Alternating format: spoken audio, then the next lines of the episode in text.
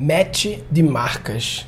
É uma ideia que surgiu aqui que eu quero compartilhar porque eu senti que eu não vou executar essa ideia, então eu prefiro compartilhar do que ficar sofrendo que não estou conseguindo executar e não sei o que. E aí alguém faz amanhã e eu penso, porra, por eu ter feito, eu prefiro de, de dar, entendeu? É, basicamente é o seguinte: todos esses ambientes que envolvem dar match de pessoas, né? Esses de a maioria de, de paquera, né? Quase, que é todos de paquera, Tinder, Happening, não sei o que. É, eu não entendo muito bem, tá? Eu não uso muitos aplicativos, tá? É de verdade, mas eu sei que o match deles deles é baseado em geolocalização, principalmente. Pode por idade, por, ah, eu tô procurando homem, procurando mulher. Esses critérios assim. O que gosta, talvez, algumas hashtags, enfim, tem vários filtros lá. Mas eu nunca vi filtros ligados a marcas coisas que envolvam assim preferências como da match em preferências de marca, mas não coisas assim, ah, quem gosta de Coca-Cola, umas coisas mais criativas, por exemplo assim, e aí você pode pegar, pegar esses empresas para patrocinar, né? Por exemplo, picolés da Kibon. Aparece picolés da Kibon e você tem que colocar em ordem os top 5 em ordem que você mais gosta, picolés da Kibon. Bombons da caixa de chocolate da Garoto ou da Lacta, aqueles que vem na caixa. Aparece lá todos os bombons, você arrasta e coloca em ordem os seus top 5 em ordem. E aí você filtra também geograficamente e vai procurar outras pessoas que gostem dos bombons da caixa da LAC nessa mesma ordem sua, ou pelo menos próximo disso. Ou seja, é uma nova forma de dar match nas pessoas, não apenas baseado em eu gosto de coca ou não. Um pouco mais complexo, envolvendo colocar as coisas em ordem, tipo fazer listinhas. Tem um aplicativo que eu vi uma vez que envolvia listinhas assim, tipo, cinco coisas. Era um aplicativo meio, meio colorido, assim, bem assim, gay, assim, no sentido daquelas cores gays e tal. E que tinha cinco coisas meio que aleatórias. Carro, paixão, sei lá, Wesley Safadão, e Rolling Stones, coloca em ordem, umas coisas bem assim. E, e, eu me inspirei nisso, só que eu acho que a combinatividade é trazer marcas para o jogo. E como eu falei, marcas que, talvez marcas que tenham mais de uma submarca, para você alinhar elas em ordem.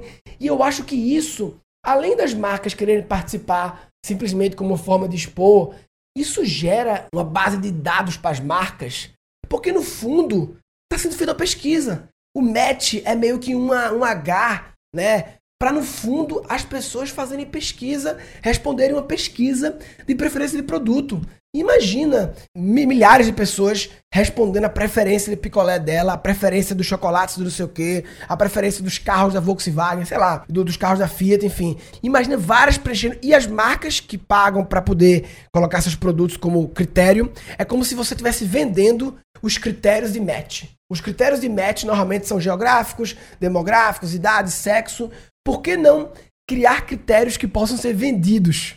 O business model é vender os critérios de match para marcas de, como eu falei, de formas criativas é, envolvendo essa coisa de colocar em ordem, e aí dá match nas pessoas que foi perfeito com você, nas pessoas que teve uma pequena diferença, e até nas pessoas que foram totalmente diferentes. Também é engraçado, você pode querer pegar pessoas que a lista de picolés já foi totalmente oposta, entendeu? Enfim, isso é engraçado que eu, eu vim aqui, tô em Recife, vim aqui no meu apartamento, aí passei na padaria aqui, aí comprei um picolé de limão, aí fiquei pensando nisso, porra, tantos picolés, toda vez que eu me vejo naquele freezer, eu me vejo assim pensando, e aí, o que eu vou fazer agora? Qual que eu mais gosto? Qual é o melhor para agora? E aí, essa decisão combinou com esse aplicativo que eu não lembro o nome que eu tinha visto, que envolvia fazer listas e dar matches, mas eram listas bem aleatórias, e combinou com, enfim, sei lá com o quê? Com marcas, né? Que é uma coisa que eu até tinha feito já um podcast sobre aquele Triban, lembra? The Real Brand Advocate Network,